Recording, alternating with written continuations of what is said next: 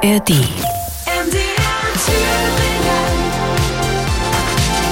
MDR Thüringen. Die Kulturnacht. Guten Abend, sagt Dagmar Weidbrecht.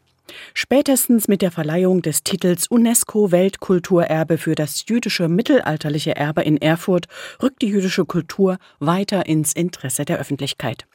Heute Abend möchte ich mit Ihnen eine ganz spezielle Spur verfolgen. Es geht um jüdische Musik. Und da liegt es nahe, zur Musikhochschule nach Weimar zu schauen. Dort gibt es seit 2013 einen Lehrstuhl für die Geschichte der jüdischen Musik. Inhaber ist der in Sibirien geborene Jascha Nemzow. Er studierte am Konservatorium Leningrad Klavier und seine Karriere als Pianist begann, nachdem er in den 90er Jahren nach Deutschland übersiedelte.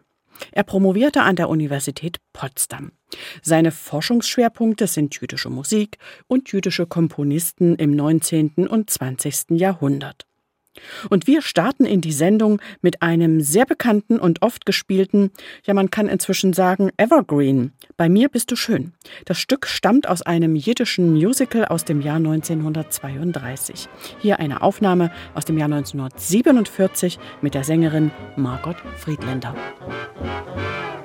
Bei mir bei mir hast du Heil, bei mir bist du schön in that you're grand.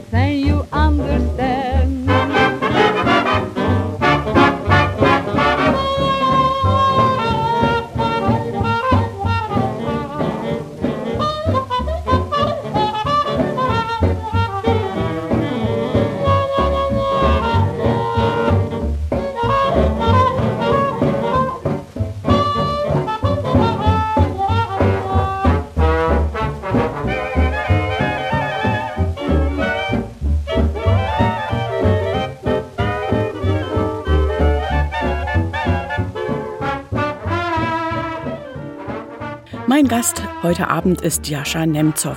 Wenn wir uns dem Thema nähern wollen, frage ich mal so ganz allgemein, wie definiert sich jüdische Musik? Ich weiß, dass diese Frage viele Menschen beschäftigt, die sich überhaupt für Musik interessieren und dazu gibt es auch verschiedene Auffassungen. Äh, ich denke, das ist eigentlich ganz einfach. Äh, die jüdische Musik ist die Musik, die mit jüdischer Identität etwas zu tun hat, mit musikalischen Mitteln die jüdische Identität zum Ausdruck bringt. Und jede Art von Identität hat mit Traditionen zu tun. Also das heißt, die jüdische Musik ist die Musik, die mit jüdischer traditionellen Musik irgendwie verknüpft ist. Wenn nicht selbst traditionell ist. Ja, traditionell überliefert, das heißt, sie kann man nicht einfach so aus dem Bauch heraus produzieren, sozusagen. Wenn ich ein Jude von Geburt bin, ja, oder jüdischen Glauben habe oder was auch immer, und dann kann ich mir nicht sagen, ja, jetzt schreibe ich ein Stück oder komponiere ein Lied und das wird jüdische Musik sein. Nein, das muss natürlich verwurzelt sein. Das muss in den jüdischen Traditionen verwurzelt sein und diese jüdischen Traditionen sind ganz vielfältig, weil die Juden ja in der ganzen Welt zerstreut sind, ja in ganz vielen verschiedenen Regionen leben und die Traditionen unterscheiden sich natürlich voneinander. Und so ist die jüdische Musik aus Südamerika ganz anders als jüdische Musik aus Osteuropa oder aus Mitteleuropa oder aus dem Nahen Osten. So haben wir verschiedene Traditionen und auch verschiedene Arten von jüdischer Musik. Damit wir eine Vorstellung bekommen, wie das so klingen kann, habe ich eine Canzonetta des Komponisten Jakob Weinberg herausgesucht. Der in Odessa geborene Weinberg studierte am Moskauer Konservatorium Klavier und Komposition. In den Wirren der Oktoberrevolution 1917 floh er erst nach Palästina und später in die USA. Die Canzonetta ist eines der meist aufgeführten Werke des Komponisten. Jascha Nemzow am Klavier und Wolfgang Mayer Klarinette.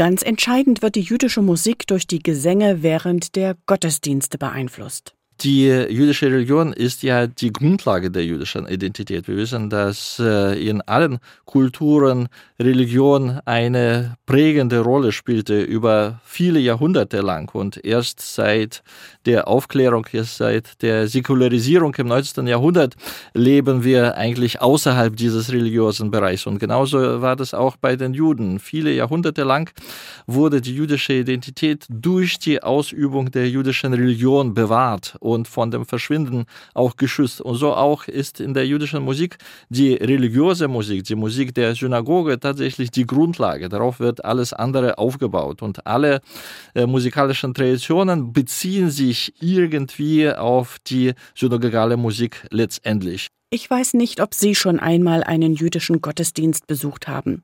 Damit wir aber einen Eindruck bekommen, wie das gesungene Gebet eines Kantors klingt, hat mir Jascha Nemzow eine historische Aufnahme mitgebracht. Wir hören den Kantor Gershon Sirota. Er lebte von 1877 bis 1943 und war einer der herausragenden jüdischen Kantoren seiner Zeit. Er wirkte in Warschau und wurde 1943 von den Nazis ermordet. Sirota war der erste jüdische Kantor, der Schallplattenaufnahmen gemacht hat. Auf dieser Aufnahme ist eine Orgel zu hören. Im normalen Gottesdienst wäre das nicht möglich, da werden die Begleitakkorde von einem Männerchor gesungen. Das Gebet, das wir jetzt hören, heißt Unser Vater, unser König und wird an den hohen Feiertagen vorgetragen. Hier ein kleiner Ausschnitt. fino al mare che venno, se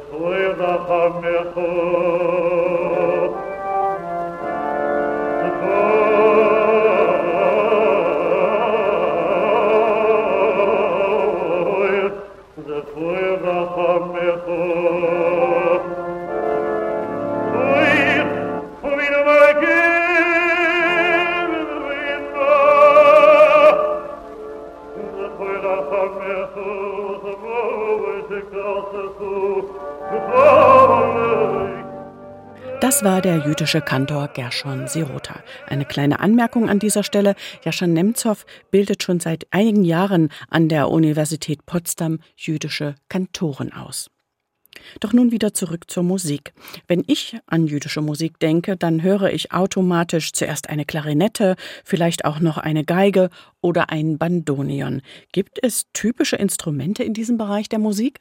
Ja, diese Assoziationen mit äh, Klarinette und mit Fiedel oder Geige, also die kommen natürlich durch die Klezmer-Musik. Das ist die Gattung der jüdischen Musik, die in der breiten Öffentlichkeit in den letzten Jahrzehnten so bekannt geworden ist. Eigentlich seit den 80er Jahren, seit dem sogenannten Klezmer Revival, als ganz viele Bands äh, zunächst in Nordamerika, dann auch in Europa entstanden sind, die diese Tradition, die eigentlich äh, als solche ausgestorben gestorben war, wiederbelebten in einem ganz anderen neuen Rahmen, pflegten und dadurch auch in die breite äh, Massen der Bevölkerung äh, getragen hat, äh, haben. Äh, klar, für die Klezmermusik sind das tatsächlich die typischen Soloinstrumente. Wir wissen, dass im 19. Jahrhundert das überwiegend die Geige war, dann später, Ende des 19., Anfang des 20. Jahrhunderts, wurde das Klarinette, so das äh, wichtigste Soloinstrument in der Klezmermusik. Und bevor wir weitersprechen, hören wir erst mal ein Klezmerstück. Der bekannte Klarinettist und Botschafter des Klezmers, Jorah Feitman, spielt zusammen mit den Gitans Blondes den Klezmer 26.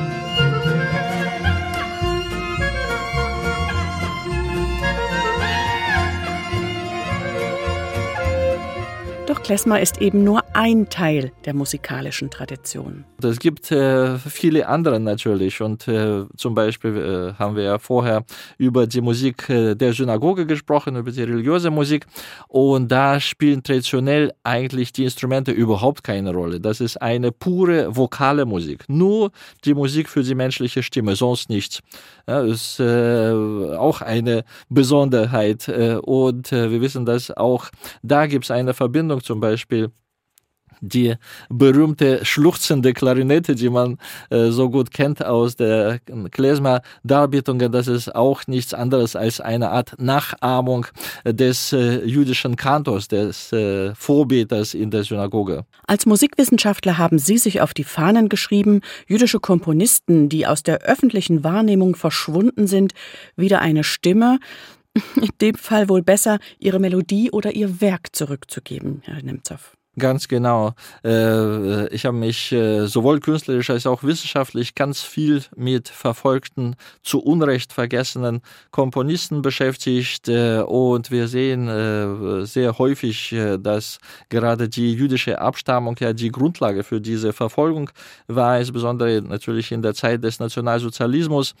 Und ich beschäftige mich mit dieser Musik nicht, weil das nicht unbedingt, weil das jüdische Musik ist, ja, sondern tatsächlich, weil ich denke, dass es ganz wichtig ist, eine authentische Vorstellung von dieser unglaublich kreativen Zeit, ja, die Zeit zwischen den beiden Weltkriegen, die 20er, 30er Jahren, äh, zu schaffen, wo äh, ganz viele verschiedene Richtungen, ganz viele verschiedene interessante Facetten entstanden sind und die dann tatsächlich durch äh, den Zweiten Weltkrieg und durch die politischen und rassistischen Verfolgungen Verfolgungen ja vergessen wurden, verdrängt wurden, verschwunden, zum Teil auch zerstört. Und ich bin wirklich sehr glücklich, dass äh, ich im Laufe der letzten, ja, würde ich sagen, drei, 30 Jahren, dass es mir gelungen ist, ganz viele unbekannte Namen äh, wieder zu entdecken. Namen, die nicht einfach unbekannt sind und vielleicht wieder vergessen werden sollten, sondern tatsächlich Namen von herausragenden Komponisten, die zum Teil jetzt auch äh, Teil des Musiklebens geworden sind. Davon zeugt auch die Diskografie meines Gastes. Über 40 CDs hat er bereits eingespielt, einige davon sogar mit Welterstaufführungen. Darunter sind auch Werke des Komponisten Hans Heller, der seine Wurzeln in Thüringen hat. Ja, Hans Heller ist, äh, glaube ich, wirklich ein ganz äh, bemerkenswertes Beispiel für so ein Schicksal von einem ganz vielversprechenden, außerordentlich begabten Künstler, der, bevor er noch so richtig im Musikleben Fuß fassen konnte, in Deutschland fliehen musste. Mit Beginn der nationalsozialistischen Zeit 1933 ist er nach Frankreich gegangen, äh, äh, dann durch die deutsche Besatzung akut gefährdet wurde, war im Konzentrationslager, war im Internierungslager, war letztlich im Versteck, also hat auch dann in Südfrankreich im Versteck überlebt, ging dann in die USA, konnte auch dort äh, sich nicht etablieren und dann in den 50er Jahren zurück nach Deutschland gekehrt, verbrachte seine letzten Lebensjahre in Berlin, aber auch Dort hat sich niemand für ihn interessiert. Tatsächlich ein Thüringer jüdischer Komponist, äh, geboren und aufgewachsen in Greiz, äh, aus einem wohlhabenden Haus. Sein Vater war Fabrikbesitzer, hat wirklich eine ausgezeichnete äh, Ausbildung bekommen, hat in Leipzig am Konservatorium studiert, dann in Berlin bei Franz Schrecker, ein ganz bedeutender Kompositionslehrer in den 20er Jahren. Ein, vor allem ein sehr interessanter, origineller Komponist, wo man tatsächlich spürt, okay, das ist eine eigene Handschrift. Das ist wirklich bei weitem nicht immer der Fall. Und äh, wie gesagt, durch diese tragischen Umstände ist sein Werk praktisch vollkommen unbekannt geblieben. Es äh, ist fast nichts von ihm gedruckt worden, sondern es gibt nur Manuskripte. Die Manuskripte sind äh, alle an der, im Archiv der Akademie der Künste in Berlin. Und ich bin eigentlich auf diesen Namen äh, ganz zufällig gestoßen, weil mich ein Kollege, ja, ein Kollege, das heißt ein Historiker, ein Osteuropa-Historiker bei einer Konferenz angesprochen hat und über seinen Onkel erzählt.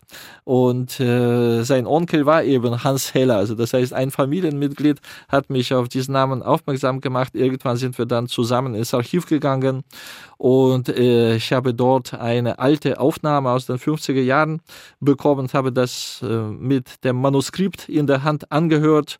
Und das fand ich wirklich äh, hervorragend gleich die Musik. Es hat mich total umgehauen. Ich dachte, das, ist, das kann doch nicht wahr sein, dass so ein großartiger Komponist völlig unbekannt war. Ich bin wirklich sehr froh, dass inzwischen sein Name schon nicht mehr unbekannt ist. Äh, seine Werke wurden aufgeführt, auch großformatige Werke. Gerade auch hier in Thüringen gab es eine große Aufführung bei den Achawa-Festspielen. Haben wir sein Requiem für äh, den unbekannten Verfolgten zum ersten Mal aufgeführt. Das war die Uraufführung, ja, viele Jahrzehnte nachdem dieses Werk entstanden war und mit wirklich hervorragenden Musikern, der, das MDR Symphonieorchester und der große MDR Rundfunkchor haben das aufgeführt unter Dennis Russell Davis. Das war wirklich, glaube ich, für alle, die dabei waren, ein Erlebnis.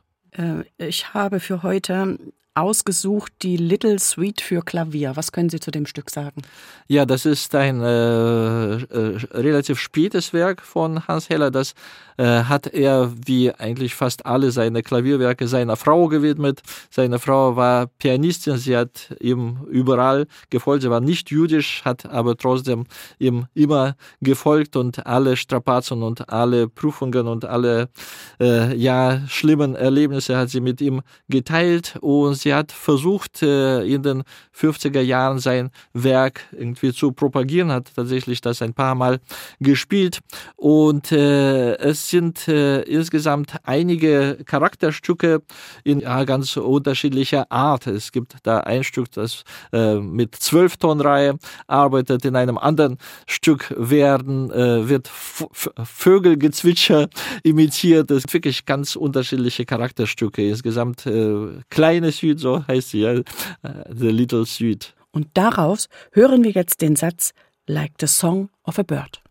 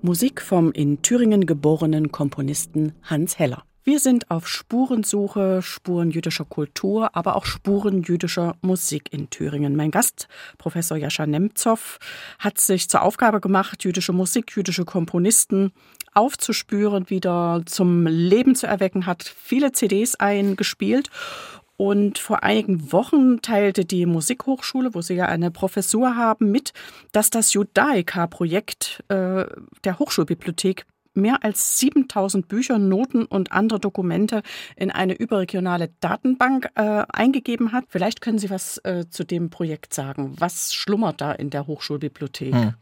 Also erstens äh, war das wirklich für mich eine große Freude, dass äh, äh, die Bibliothek, äh, unsere Bibliothekare wirklich so energisch dieses Projekt vorangetrieben haben, dass es jetzt abgeschlossen ist und dass es jetzt überregional verfügbar und einsehbar ist. Also die, diese ganze Datenbank, das ist wirklich ganz großartig. Ich möchte das jetzt an der Stelle noch mal ein bisschen näher beschreiben. Diese Bücher, Noten, Manuskripte und andere Schriftstücke mit Bezug zur jüdischen Kultur sind jetzt im internationalen Discovery-System des Selma Sternzentrums für jüdische Studien in Berlin-Brandenburg recherchierbar. Das heißt, Wissenschaftler aus aller Welt können von ihrem Schreibtisch aus die Bestände in Weimar für ihre Forschungen nutzen. Doch Herr Nemzow, äh, es gibt weitere Arbeit für die Bibliothekarinnen und Bibliothekare. Äh, es handelt sich im Wesentlichen um eine ehemals private Sammlung.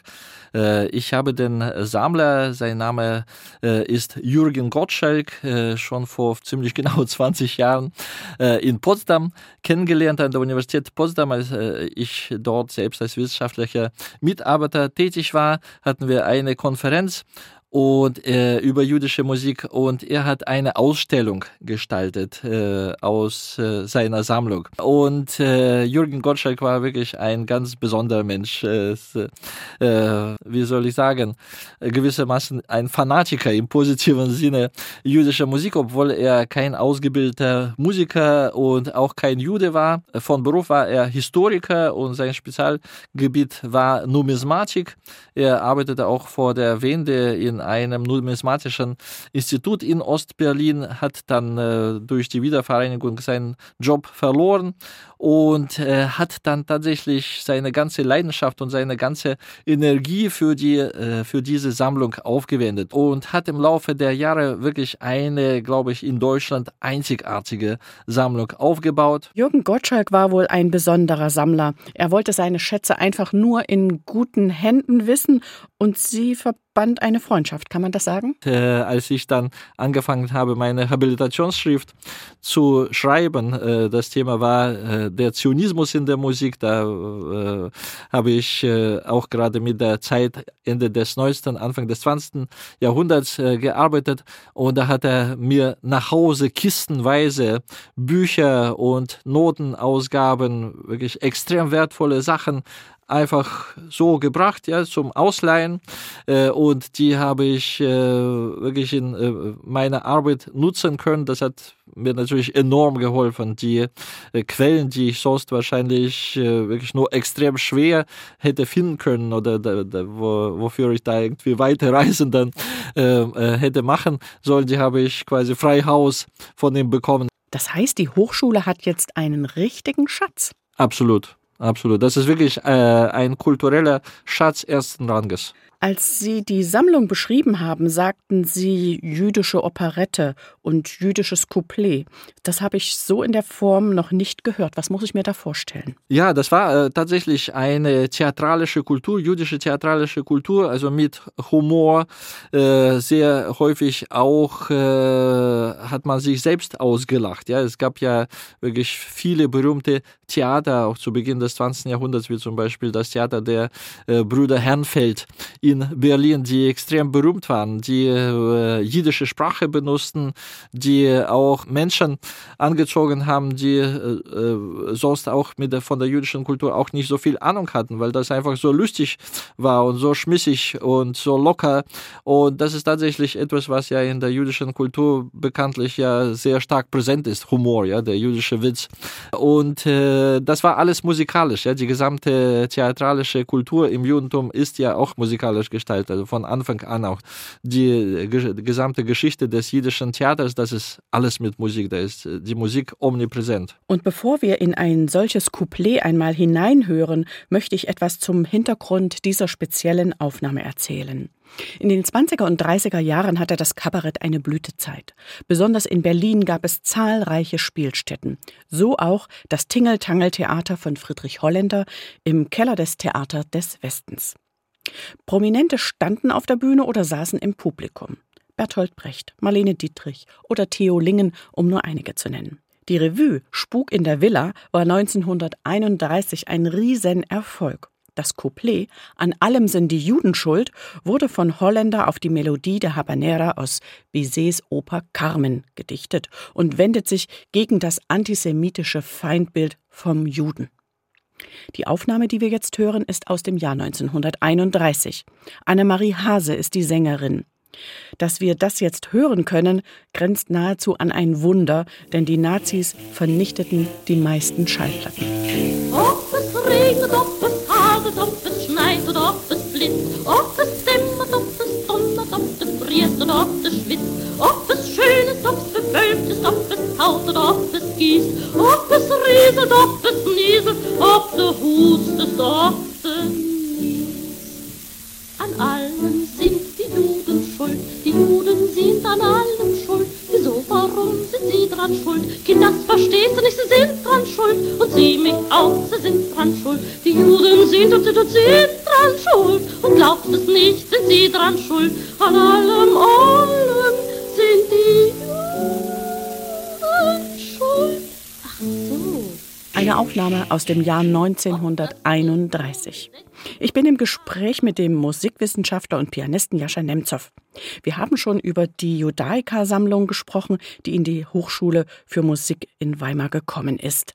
Seit zehn Jahren haben Sie die Professur für Geschichte der jüdischen Musik und im Moment haben Sie ein Forschungssemester. Das ist für einen Wissenschaftler, ja, wie ein Fünfer im Lotto, könnte man sagen.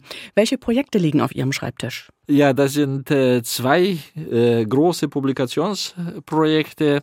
Äh, ein, äh, eines davon ist eine überarbeitete englischsprachige Version einer alten Monographie von mir. Das ist, war eigentlich ursprünglich meine Doktorarbeit über die sogenannte Neue Jüdische Schule in der Musik, eine Komponistenvereinigung, äh, ursprünglich in Osteuropa entstanden, die einen neuen, äh, einen äh, jüdischen Stil in der Kunstmusik geschaffen. So Musik für die Konzertbühne, aber im jüdischen Stil auf der Basis der jüdischen traditionellen Musik. Und das andere Projekt ist äh, eher didaktische Art. Das sollte ein Lehrbuch sein über mein Spezialgebiet, über die Geschichte der jüdischen Musik. Ein Verlag hat mich angefragt und das äh, werde ich dann, also bis zum Sommer muss ich das Manuskript abgeben. Ja, da wünsche ich gutes Gelingen und die Studenten werden es äh, Ihnen äh, sicher äh, danken. Sie äh, haben die Professur in Weimar. Weimar ist jetzt nun ein historischer Ort mit sehr vielen Gesichtern, aber eben auch einem sehr dunklen Gesicht. Was hm. bedeutet das für Sie?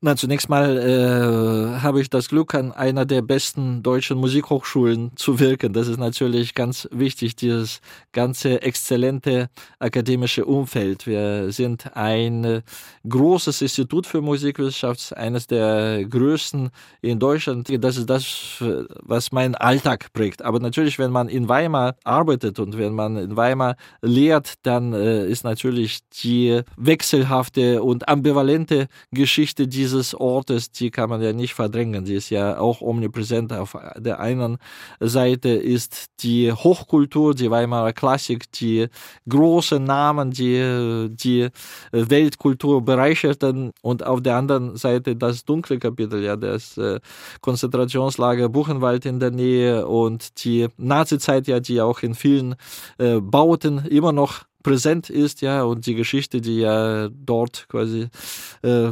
ständig einem begegnet, ja, wenn ich schon mit dem Zug an dem äh, Buchenwaldturm vorbeifahre, ja, jedes Mal, wenn ich nach Weimar komme, das ist schon dann sofort ja anschaulich für mich. Bevor wir einen Blick in die Zukunft werfen, habe ich noch eine Weltersteinspielung von Ihnen herausgesucht, Herr Nemzow. Zwei Stücke zu jüdischen Themen von Alexander Abramowitsch Klein. Das ist ein russisch-jüdischer Komponist, der von 1883 bis 1951 in Russland bzw. der UdSSR wirkte. Heute sind seine Werke fast vollständig aus den Konzertplänen verschwunden. Schade eigentlich. Wir hören jetzt einen Ausschnitt.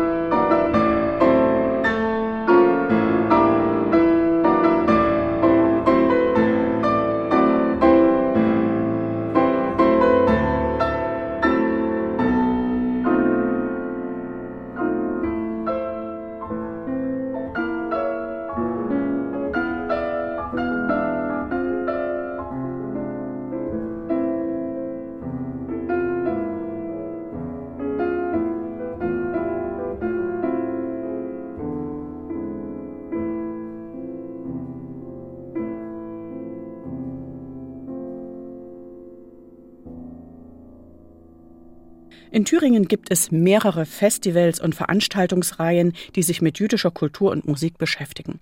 Zusammen mit Martin Kranz haben Sie, Herr Nemzow, die Achawa-Festspiele aus der Taufe gehoben. Die haben inzwischen ein großes Stammpublikum, aber geht da vielleicht noch mehr? Ja, ich denke, in äh, Thüringen ist es ohnehin so die Veranstaltungsdichte auf diesem Gebiet eigentlich enorm. Es sind insgesamt ja drei Festivals. Es gibt ja noch die jüdisch-israelischen Kulturtage noch dazu. Also jedes Festival hat ja sein eigenes Profil. Also das äh, Jiddisch Summer Weimar spezialisiert sich eher auf die musikalische Kultur der Juden aus Osteuropa. Ja, das ist eher so diese sogenannte jiddische Musik. Die Achava-Festspiele sind eigentlich kein jüdisches Festival im engeren Sinne, sondern wir haben das tatsächlich als ein äh, interkulturelles Festival geplant, eher im Sinne eines Dialogs. Und das Festival folgt immer noch dieser Linie, glaube ich, im Wesentlichen Wesentlichen. Und dann gibt es noch die jüdisch-israelischen Kulturtage, die sich wirklich ganz stark auf Israel beziehen. Ich glaube, es wird schon wirklich sehr viel gemacht und äh, jedes von diesen Festivals, haben Sie ja gesagt, hat sein eigenes Publikum und ich finde ganz besonders wichtig natürlich die pädagogische Arbeit, dass man nicht einfach nur Veranstaltungen macht und wartet, äh, dass die Leute dann dahin kommen und die Veranstaltungen besuchen, sondern dass äh, man selbst aktiv wird und in die Schulen Schulen geht. Ich glaube, das ist ja letztlich auch die Zukunft, ja, die jungen Leute, die dann irgendwann das Publikum bilden werden. Und da wir über Musik reden, soll jetzt eine Melodie aus einem Musical erklingen, das die Geschichte von Telje, dem Milchmann, erzählt. Anna Tefka heißt es bei uns. Sein Lied Wenn ich einmal reich wäre ist der bekannteste und wohl auch meistgespielte Song aus dem Musical. Hier in einer Instrumentalversion mit dem russisch-jüdischen Geiger Valentin Schuck.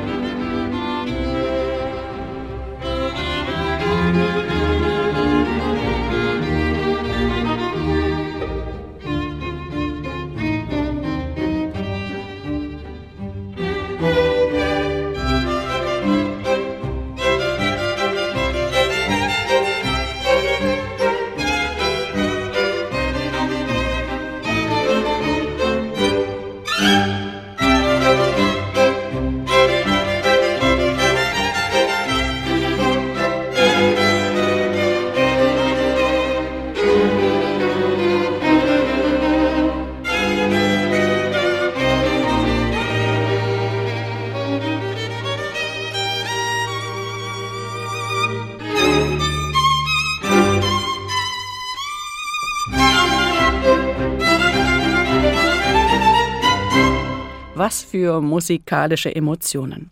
Wir haben heute über bekannte und weniger bekannte jüdische Komponisten gesprochen und das Judaika-Projekt der Musikhochschule Weimar näher vorgestellt.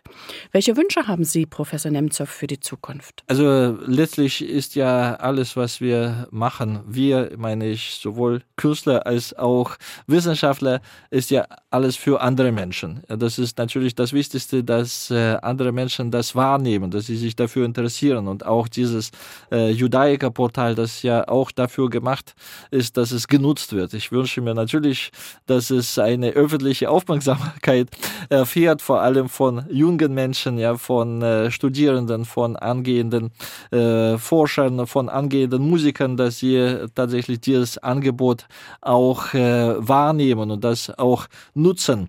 Und äh, ich denke, das ist ganz wichtig, auch dass äh, junge Musiker diese Neugier für das Unbekannte entwickeln. Ich habe ja selbst äh, während meines Studiums, äh, wie ich jetzt erst reflektiere, äh, äh war ich extrem äh, ja engstirnig. so wurde ich erzogen, so in dem Bewusstsein, dass es wirklich nur einige wenige große Namen gibt und alles andere ist eigentlich nicht wert, äh, wäre sich damit zu beschäftigen. Es reicht, wenn wir die Stücke von Bach, Mozart, Beethoven und Chopin und äh, äh, noch ein paar anderen spielen und alles andere, ja, das ist vergessen und äh, ist auch richtig so.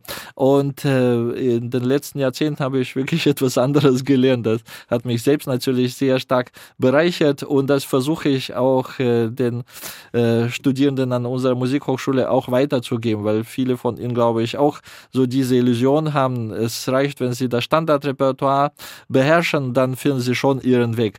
Und man merkt tatsächlich, es ist heutzutage nicht mehr genug. Es gibt schon so viel auf diesem Gebiet und ich glaube, glaube, äh, gerade äh, die Beschäftigung mit weniger bekannter Musik, mit Musik, die trotzdem sehr hohe Qualität hat, nur halt durch bestimmte Umstände nicht so bekannt geworden ist, das ist eine ganz äh, großartige Chance, auch äh, letztlich eine Karrierechance, ja, weil also das, da macht man etwas äh, Eigenes, nicht das, was alle anderen schon gemacht haben. Das ist ein schönes Schlusswort. Ich wünsche Ihnen viel Erfolg bei Ihren beiden Forschungsprojekten, dass der Zeitplan aufgeht und das alles klappt und natürlich viele interessierte Studenten und dem Judaika-Projekt wünsche ich ganz viele Nutzer aus aller Welt. Herzlichen Dank. Und damit endet auch die MDR Thüringen Kulturnacht. Eine gute Nacht wünscht Ihnen Dagmar Weidbrecht. ARD